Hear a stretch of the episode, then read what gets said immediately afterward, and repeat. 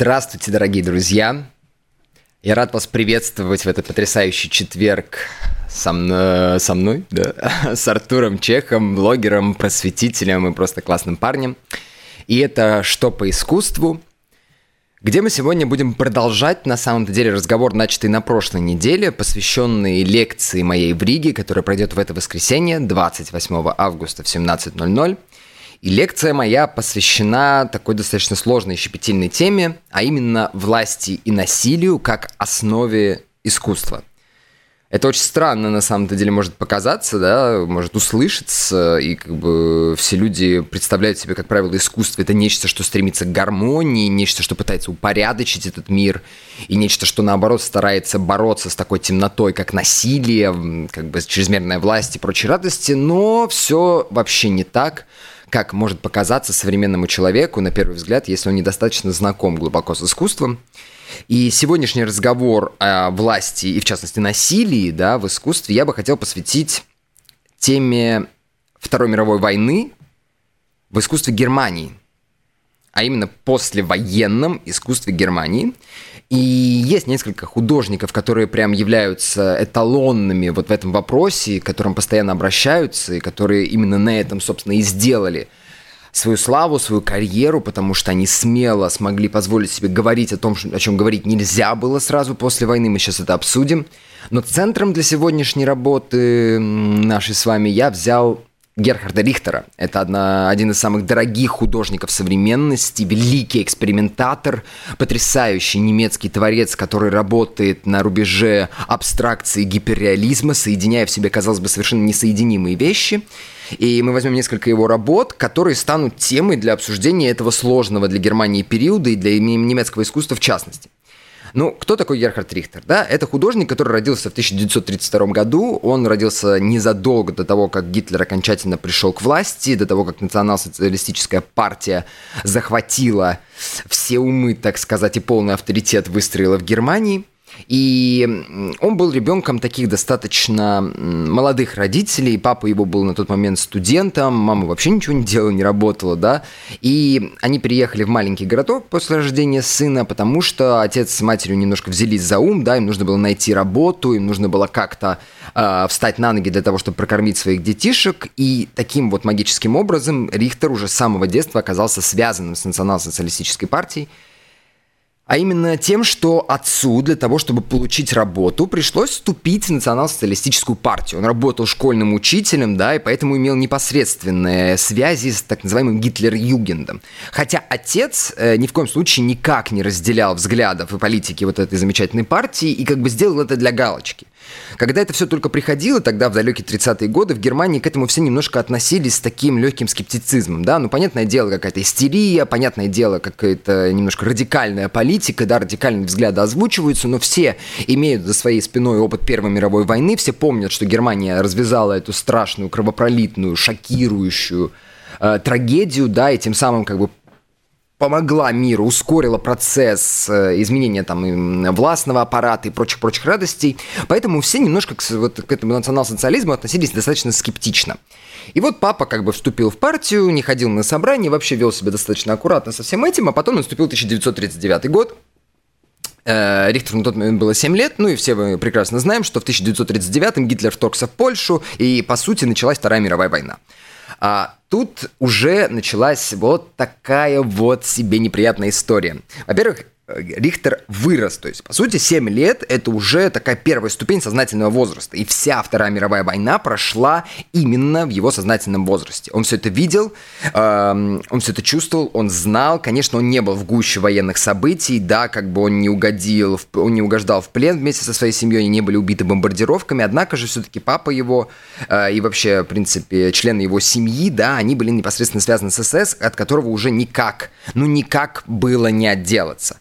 И рос он рос в этом всем замечательном деле. И случилось это первое неприятное событие, первая трагедия, которая станет для, основой для его знаменитейшей работы. Это то, что его тетя, у нее случилась депрессия. Ну, у нее произошло достаточно неприятное психологическое расстройство, которое обратило на себя внимание властей.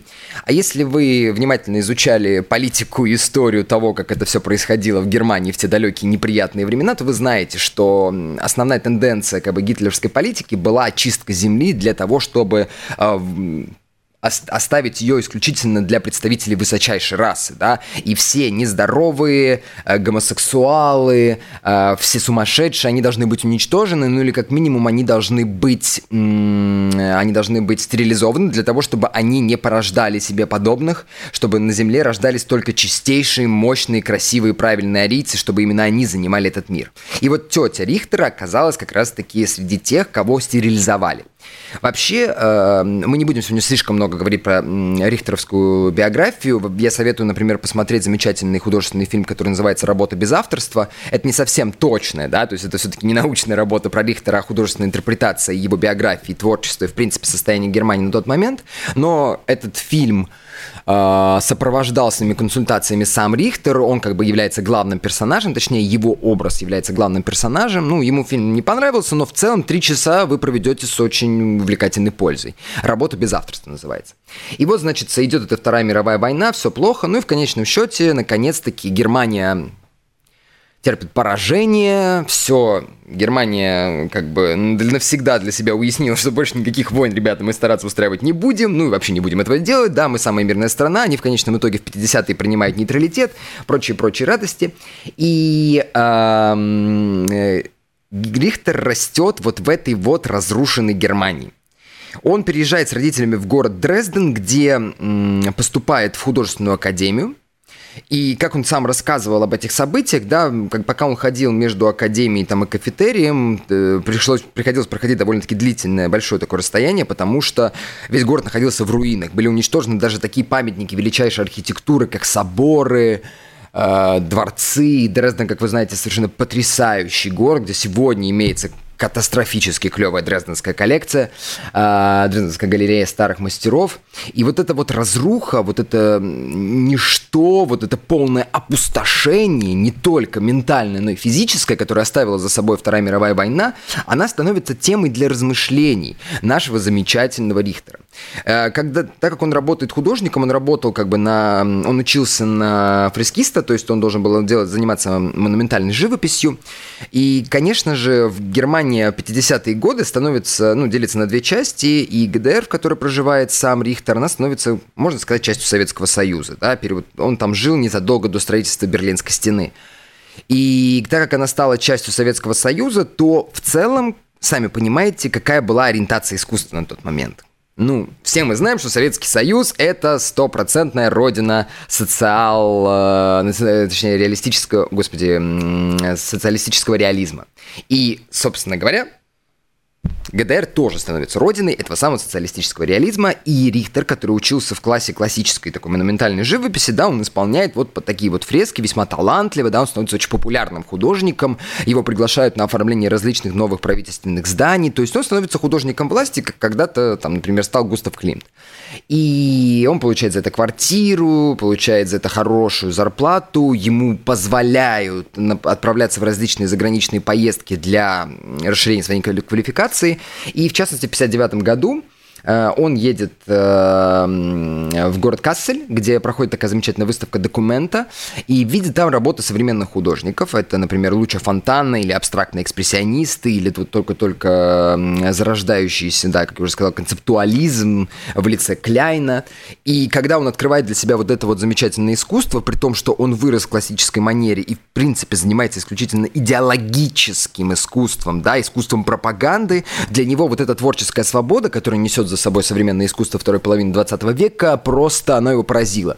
И он окончательно для себя осознал, что то, что он сейчас делает, это совершенно неправильно. Это не то, к чему он должен стремиться. Это не то искусство. Это вообще в принципе не искусство. Ему вообще вдруг открылись глаза, что ограничивание, да, и тематикой, и стилистикой, э, то, что делает художник, это совершенно неправильно, да, и это полностью ограничивает твою свободу и на самом-то деле умершвляет искусство. Вот эти мысли о том, что такое искусство, вообще становятся лейтмотивом главным, который проходит через все творчество Рихтера, ведь те эксперименты, которые он производит с живописью, да, он все-таки в первую очередь художник, э, они заставляют реально постоянно спрашивать себя и задумываться, а что такое есть произведение искусства, что такое картина вообще, понимаете, даже когда мы говорим про социалистический реализм, да, который во многом апеллирует к древнегреческому искусству, да, использует модели, то есть мы можем посмотреть, э, мы можем посмотреть различные картины и сравнить позы, например, персонажей с теми позами, которые нам известны по древнегреческим скульптурам. Ну, самый, например, яркий пример – это рабочие колхозницы, которые сделаны по образу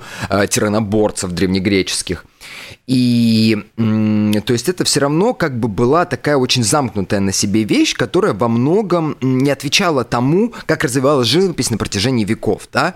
Слишком четкие регламенты правила – это не совсем то, что из себя представляет явление живописи. Да и что такое вообще в принципе явление живописи? Что это такое? Да? Реалистическая живопись. Это по-своему способ реалистического отображения реальности с целью чего?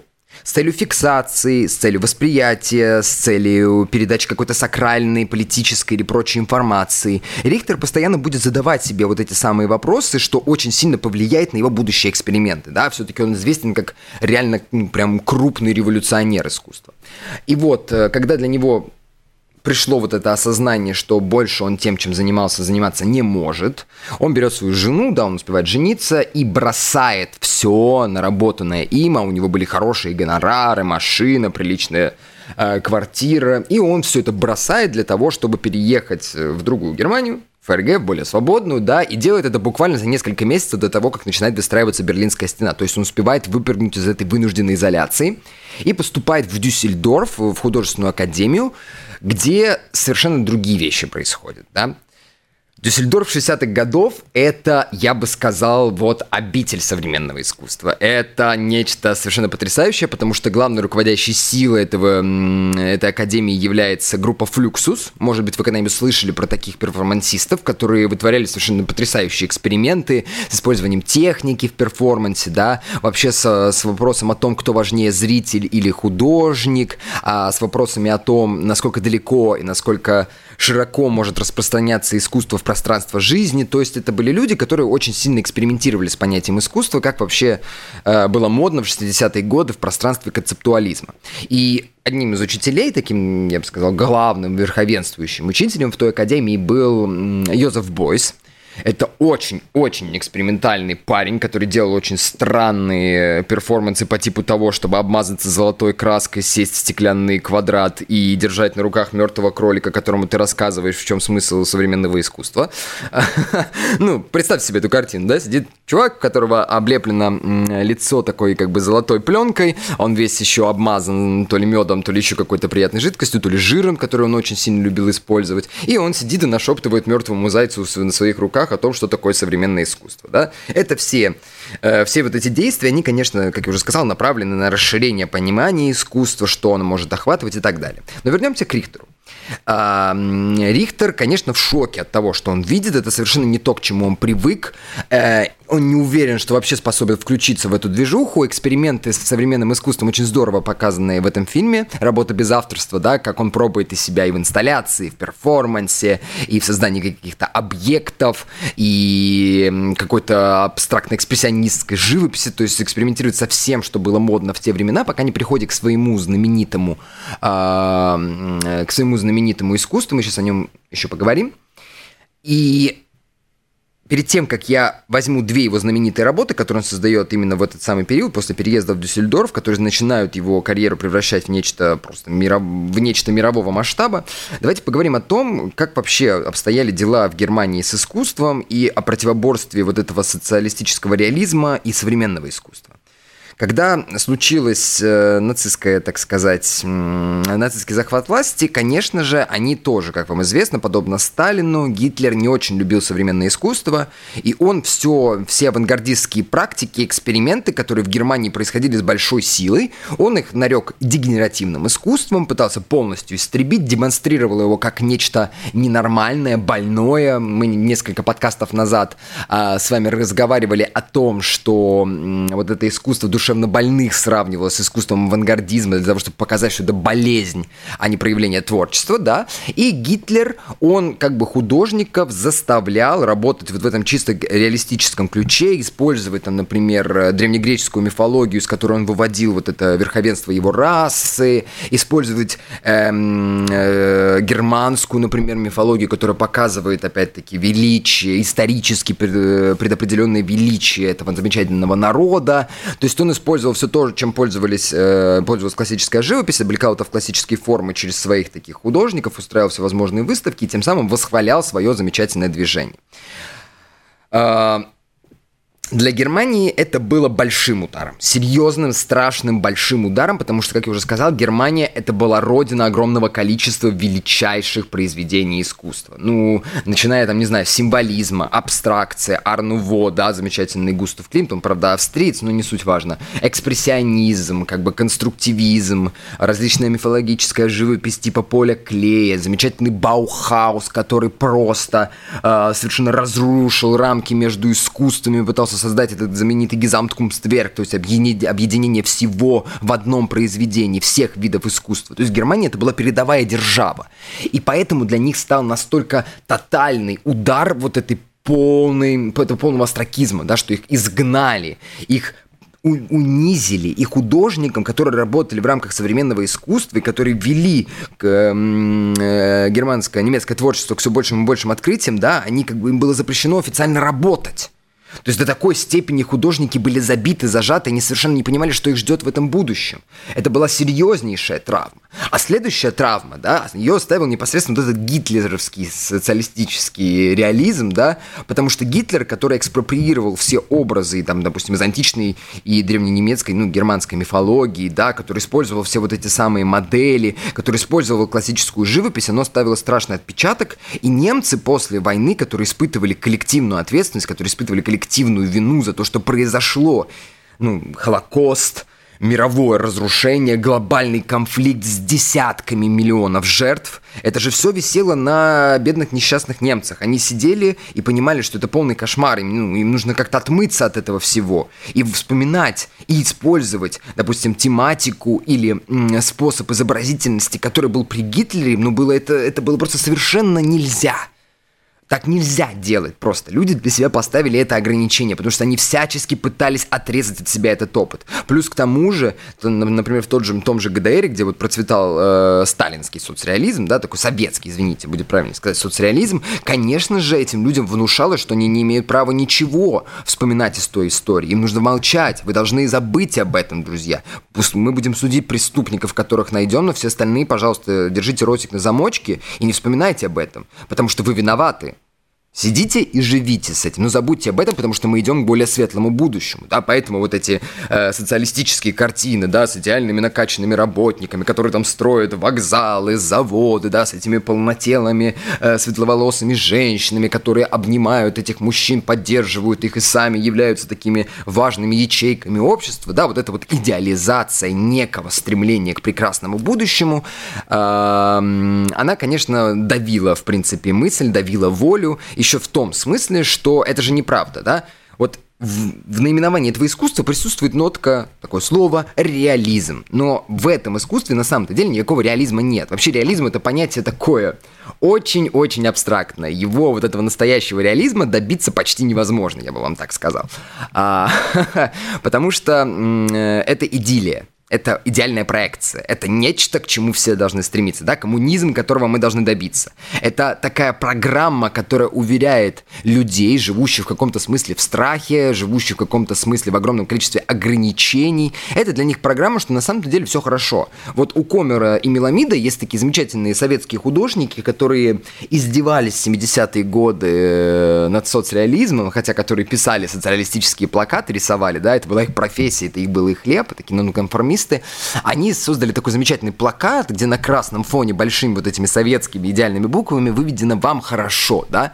И вот иллюзорность этого потрясающего искусства, которое, конечно же, оно очень интересно как э, исторический такой объект, да, как археология с точки зрения, да, интересно посмотреть, как люди жили, в какой эстетике, э, как это все понималось и так далее. Но вот это основа вот этой иллюзорности соцреализма, что это убеждение вас в том, что все хорошо, хотя на самом деле ничего не хорошо. Вам хорошо, вы должны так думать, вы должны это знать. И перед вашими глазами не должно стоять ничего, кроме вот этих вот идеальных как бы структур, да, идеальных персонажей, которые стремятся построить прекрасное будущее, но которое что-то никак не может перед вашими глазами возникнуть. А, вот эта вот иллюзорность, да, с другой стороны, еще к тому же, что много-много теперь вещей немцы в искусстве использовать не могут, много тематики не использовать не могут, это заставило их очень сильно ну, думать о том, как теперь им создавать искусство. Что мы вообще можем сделать? Как нам вообще сейчас все это пережить? Как нам сделать что-то, что не будет в себе нести информации о том травматическом опыте, который Германия принесла всему миру? Как нам делать такое искусство, которое будет чисто от всей той, от всего того огромного поле, которое Гитлер захватил и испоганил. Ну, в прямом смысле, для людей тогда это было что-то испоганенное, да, что-то мерзкое, к чему нельзя прикасаться, что-то заразное, что не нужно ни в коем случае использовать. И поэтому концептуализм и, например, абстрактный экспрессионизм, то есть вот это вот странное современное искусство, где там стоит стул посреди пустой галереи, рядом с ним лежит лужа, там, извините меня, мочи какой-нибудь, да, ну, что мы все э, очень не любим, чего мы все очень сильно боимся, хотя не стоит этого делать. То есть вот эти вот все странные объекты, которые обезличены, которые как будто бы обестемачены, то есть которых не висит никакой наглядной, особенно жизненной темы, да, вот такое весьма стерильное, отстраненное искусство, где есть разговор исключительно о личности художника, о его даровании, о процессе творчества, о вот этом творческом гении, который течет внутри тебя. Мы это, кстати, уже обсуждали на подкасте про абстрактный экспрессионизм. Именно вот эти вот работы начинают становиться для немецких художников руков... ну, руководящими, потому что это позволяет им никак не соприкасаться с тем далеким опытом.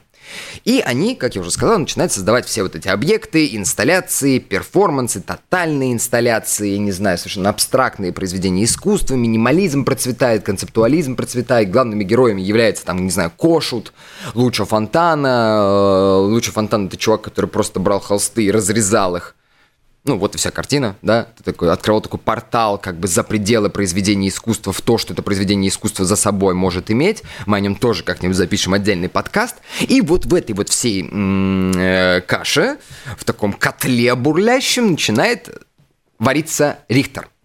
У него очень интересные эксперименты. И так как у него вот тоже происходит вот эта вот борьба опыта классического с опытом современным непосредственно, да, у него, конечно, страшная дилемма, что ему вообще создавать.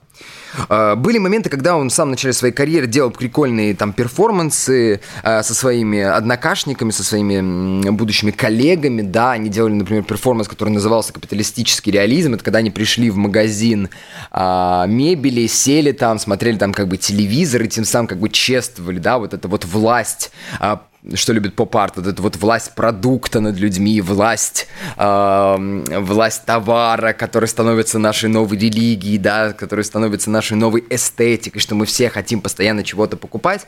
А этот перформанс был максимально популярен, но помимо этого, э, даже с поп-артистскими практиками он был связан, он занимался вопросом того, что такое картина. Вот мы уже обговорили, что, что конкретно, чем конкретно является картина, почему мы считаем это искусством, да? Вот мы пришли к тому, что отражение реальности, сверхреалистичность, там, использование определенных красок, то, ну, как бы оно создает какой-то определенный художественный эффект, и якобы из этого начинает рождаться какой-то смысл. Но что это может быть за смысл? Почему мы вот этот плоский холд, покрытый красками, пускай и с удобоваримыми для нас формами, мы воспринимаем как искусство? Что вообще в принципе является восприятие искусства?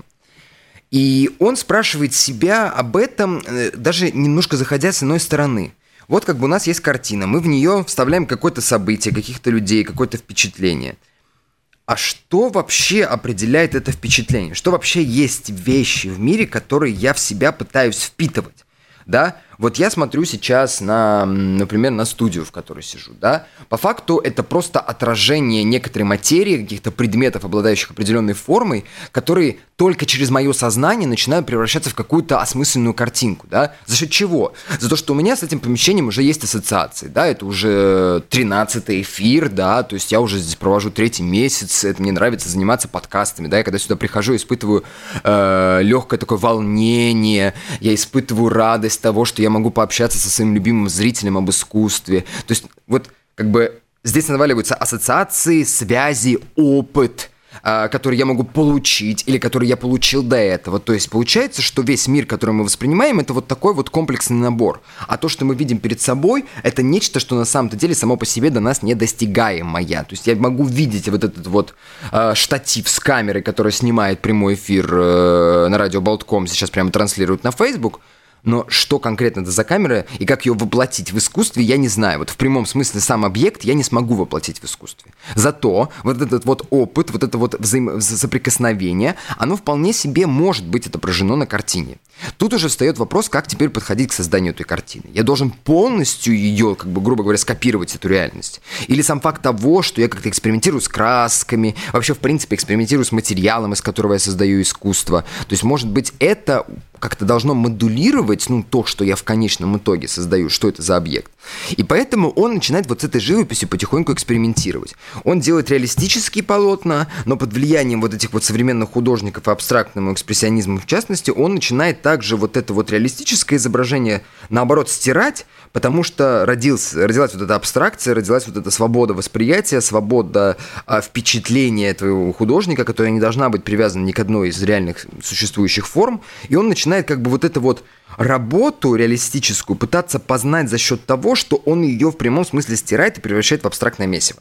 Да, Герхард, э, Герхард Рихтер, он брал, допустим, картину, создавал ее, а потом брал мощную чистую кисть и таким вот широкими мазками, этой чистой кистью, проводя по полотну, превращал ее в некоторую такую свободную абстрактную массу, как бы разделяя э, вот это вот два вида искусства и пытаясь их одновременно с тем соединить в одно, потому что по факту то, что я делаю в абстрактной форме, это ведь тот самый, вот та самая база опыта, которую я передаю в картине, только которая не используют формальный подход, да, не используют подход, копирования э, тех или иных вещей. Но абстракцию мы его отложим немножечко в сторонку и подойдем с другой стороны, с другого типа творчества, с другого вида, как он создает картины, а именно с того, как Герхард Рихтер начинает экспериментировать с фотографией.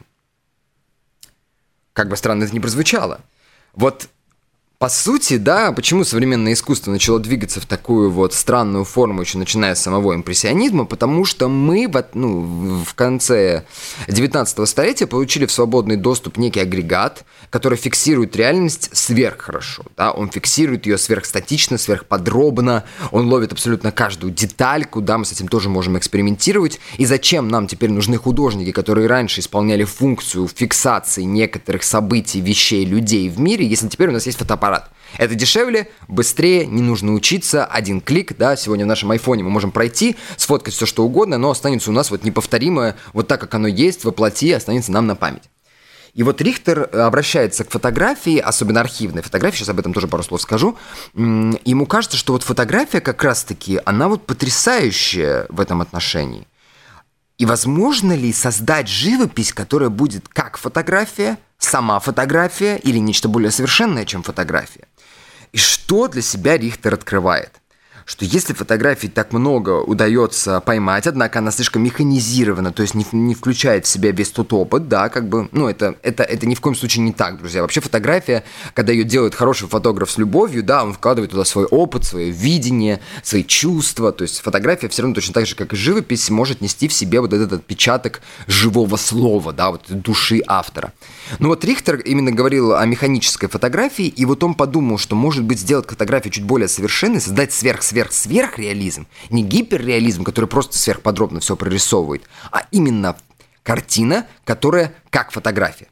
Ведь фотография – это потрясающая вещь для хранения памяти.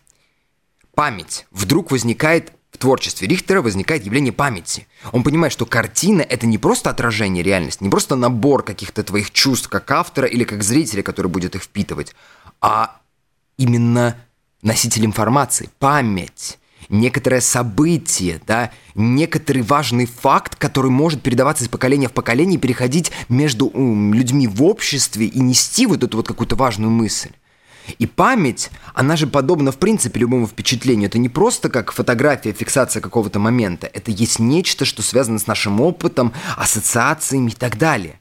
И фотография, особенно вот та старая черно-белая фотография на пленку, да, когда ты фотографируешь, и тебе нужно еще эту фотографию проявить, да, искупать, как мы, может, ты смотрел, знаете, в кино вот эти романтические сцены, где в такой красной комнате стоят двое, это, там жарко, они потеют, они берут вот эти вот фотографии, проявляют с пленки, такими щипцами достают их из жидкости, подвешивают на веревочке, прикрепляя ее какой-нибудь прищепкой, да, и медленно-медленно начинает там проступать какое-то изображение. Вот это вот та самая самая память.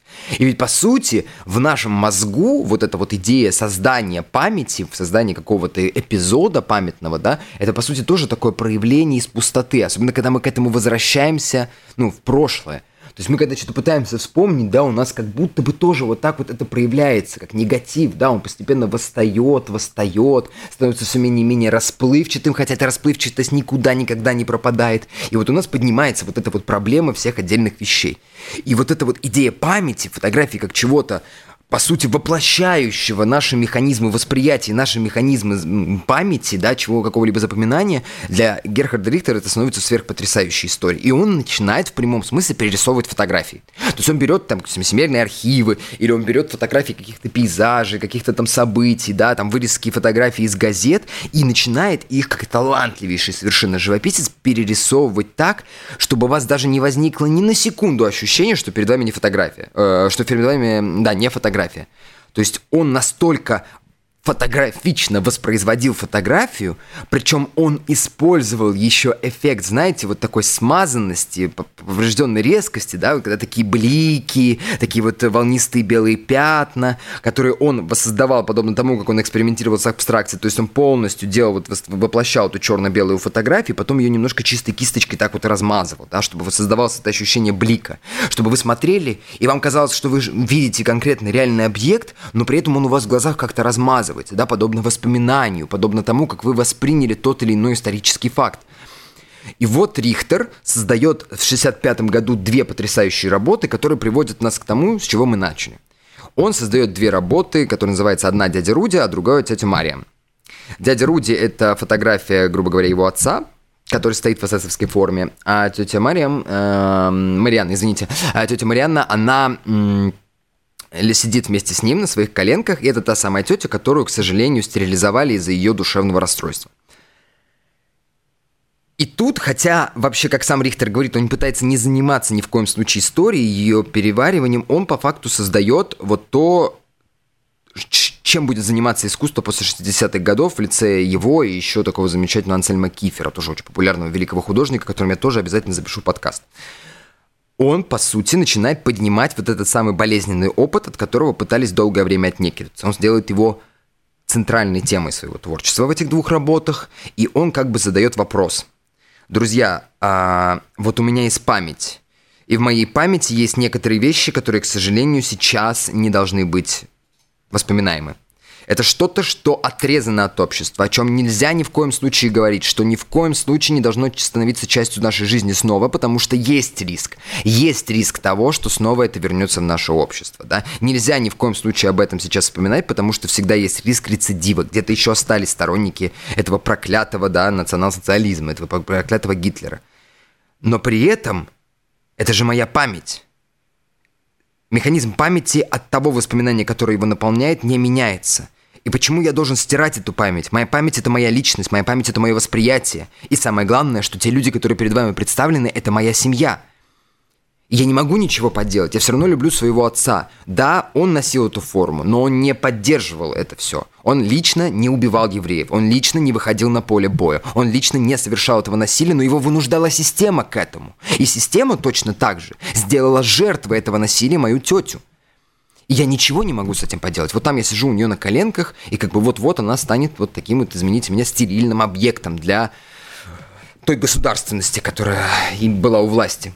И получается, что он воспоминает это самое насилие, он поднимает этот проблемный опыт и делает его основой творчества. И, конечно, происходит серьезнейший резонанс, потому что как мы можем это пережить, как мы можем от этого избавиться, да, если, во-первых, мы не, можем стереть память, память, она существует вне нашего, э, вне нашего управления, и даже если мы эту память различными психологическими махинациями можем задавить, по факту она все равно становится частью нашего тела, она все равно где-то лежит в нашей корке подсознания, она всегда готова выступить наружу.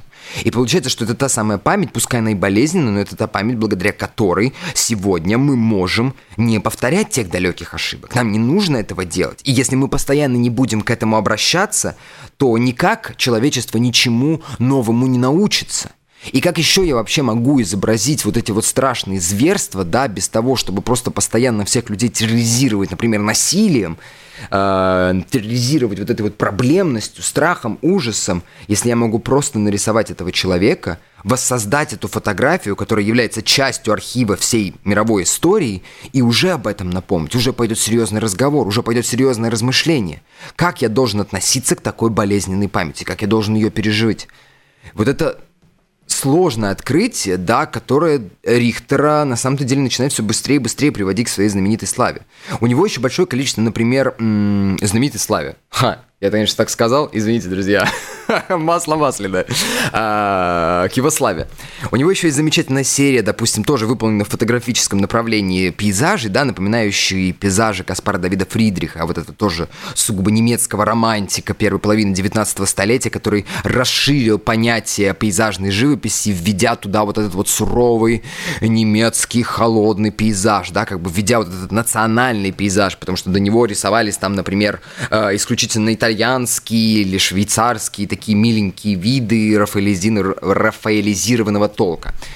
А, то есть он поднимает вот эту вот немецкую историю, которую запятнали, пытается перебороть через это воспоминание, через сравнение, через принятие того опыта, который, к сожалению, уже никак не изменить, но можно не повторить в будущем, и создает на этой почве свои потрясающие работы. Одна из последних серий, которую он создает, это серия под названием «Беркинау».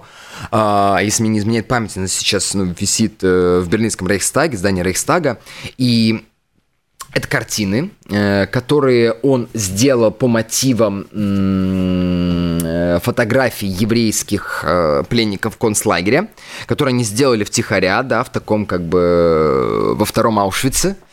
Э, так сказать, и он увидел эти фотографии в книге, и он попытался как-то переварить для себя вот эти устрашающие фотографии, где власть принуждает принуждает людей, которые ей не угодны, самих себя уничтожать, потому что на этих фотографиях были изображены выжившие, искудавшие до, до катастрофического состояния евреи, которые собственных, ну, таких же людей, как они, выбрасывают в трупные ямы. И это довольно-таки шокирующие фотографии. Хорошо, что мы все-таки говорим по радио, а не смотрим их в интернете, да? Что-то так... Ой-ой-ой, спасибо, что испортили настроение на весь четверг. И когда Рихтер подступает как бы к работе с этими потрясающими историческими кадрами, да, когда он пытается переварить для себя эту тему и как-то сделать этот факт мирового насилия, да, вот эту, пережить вот эту вот коллективную ответственность за то, что было совершено Германии когда-то давным-давно, он приходит к выводу, что вообще это невозможно изобразить. И его работа Беркинаута в итоге становится таким набором абстрактных совершенно картин, выполненных его знаменитом таком сером цвете с вкраплением красного, такого кровавого, злостно, глубоко легко, жестоко красного, да, он понимает, что он не в состоянии воплотить в жизнь эти кадры, их невозможно просто вот так вот воплотить в реалистической живописи, даже с фотографической, холодной, отстраненной точки зрения. Но все равно он берет на себя ответственность за произошедшее событие, он все равно пытается сработаться с этой памятью, которая неизживаема, да, он все равно пытается нам напомнить о том ужасе, который произошел, чтобы никогда этого опыта не повторилось, потому что память — это основа в каком-то смысле нашего восприятия. Наше восприятие создает эту самую память, оно как бы формирует ее. И это та вещь, от которой мы не откажемся, и которая, по сути, и становится тем объектом для любого произведения, особенно живописного искусства. Впоследствии, конечно, вот эта вот травма и переработка того, что должно делать немецкое искусство, как оно вообще может сталкиваться с ним, и как оно должно относиться к тому, что сделал гитлеровский нацизм на лице истории человечества. Это очень-очень интересная история, о которой я буду подробнее рассказывать на лекции 28 августа, которая ну, в Риге в 17.00. А, посвящена она образу власти и насилия как основе искусства. И я вас всех приглашаю. Можно найти мои контакты в записи трансляции на Facebook радио Болтком. Спасибо вам большое, что вы позволили мне немножко поговорить на такую щепетильную тему. Мы услышимся с вами уже через неделю, в следующий четверг э, в программе «Что по искусству». Я желаю вам отличного дня. Я желаю вам любви, сил, мира и добра. До свидания.